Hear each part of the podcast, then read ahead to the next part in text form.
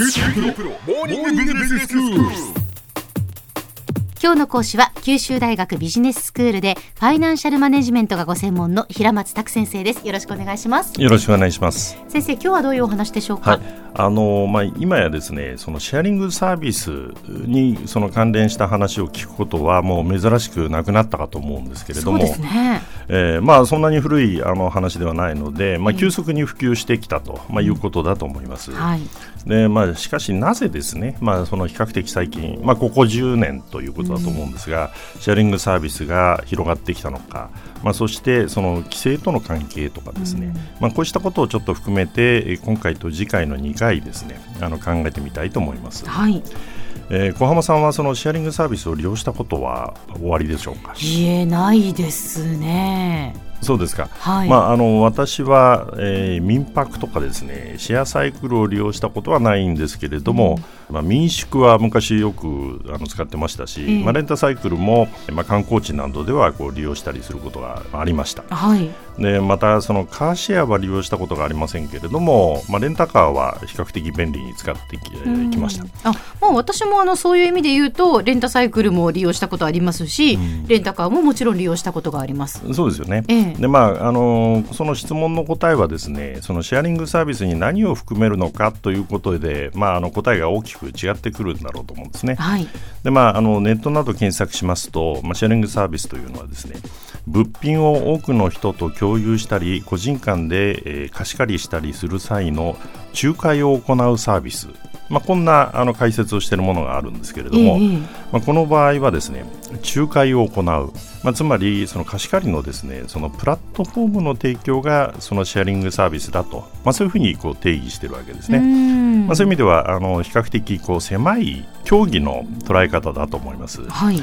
でもその自社でですね、まあ、自転車とか車を保有して不特定多数に提供するような、まあ、サービスを含めて考えることもできるわけですけれども、ええまあ、あのこの点はちょっと次回触れてみたいと思います。はい。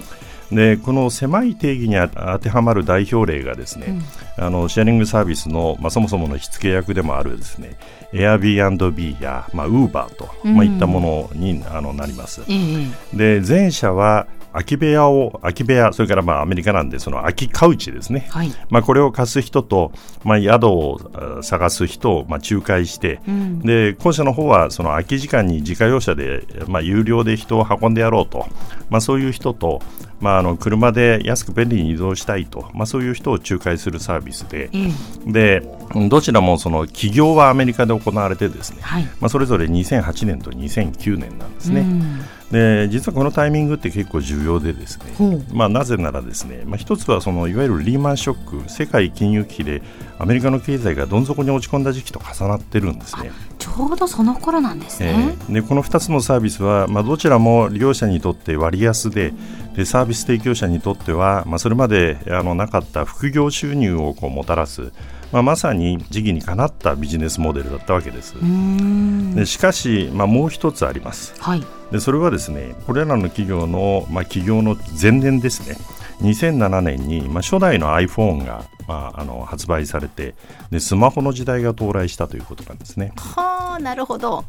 で、まあ、あのインターネットのおかげでですねあの人々は、えーホームページやブログを通じてあるいはその YouTube に動画をアップしてですね不特定多数の人にはまあ発信できるようになったわけですけれども、うん。さらにそのスマホの登場でいつどこにいてもその場所でネットに接続できるようになって、はい。でまあ、あの相手とですね位置情報をまあ共有できると、まあ、そういうことになったわけですね。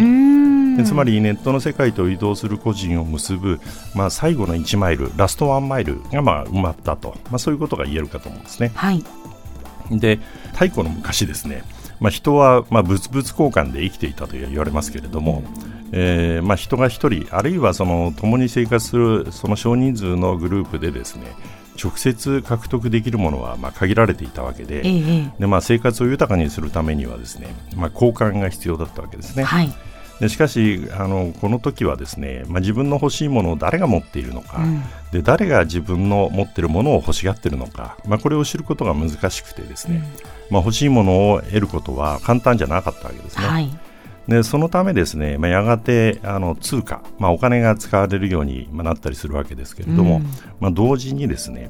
あの専業化ということもまあ促されたわけですね。ほんほんほんでつまり人々がこう専門化するわけですね。はいえー専業化することで、まあ、必要なものを得るためには誰のとこに行けばあ良いか、まあ、これがあの明らかになるわけです。野菜は八百屋さんとか魚は魚屋さんとかそういうことってことですよね。はい。ええ。でしかしこの、えーラストワンマイルが埋まってですね、人々がこうリアルタイムで結びつけられるよようになったことでですね必ずしもその専業者のサービスに縛られることなくですね、まあ、自分の欲しているサービスを、まあ、それをシェアしてくれる人から受けることがまあ可能になったわけですね。うんでつまりそのホテルやタクシーではなくて、まあ、簡単に、まあ、人の家の空き部屋に泊めてもらったり、まあ、自家用車で安く運んでもらえるようになったわけです。うんでまあ、こうしたことがそのシェアリングサービスのこの10年間のまあ急激な普及のまあ背景にあるわけですが、ええ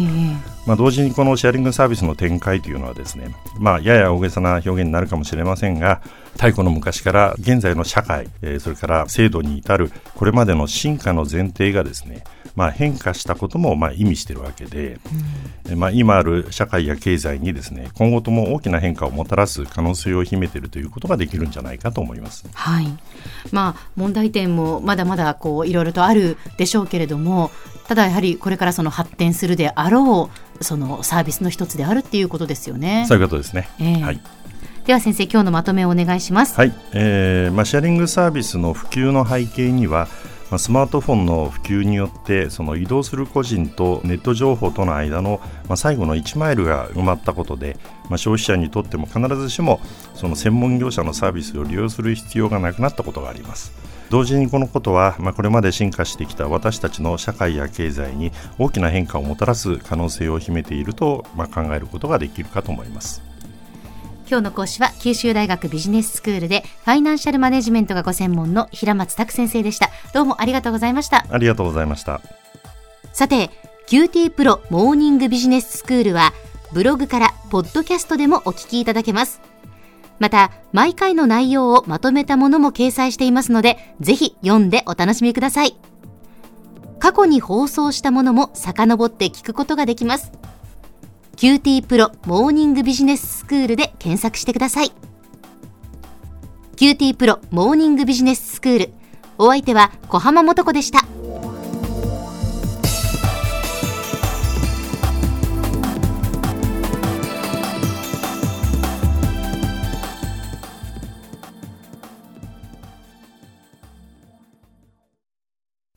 QT プロは通信ネットワーク、セキュリティ、クラウドなど QT ネットがお届けする ICT サービスです。九州中に展開した光ファイバー網を基盤に一番身近なビジネスパートナーとして九州の企業自治体の皆様をサポートします。詳しくは QT プロで検索を。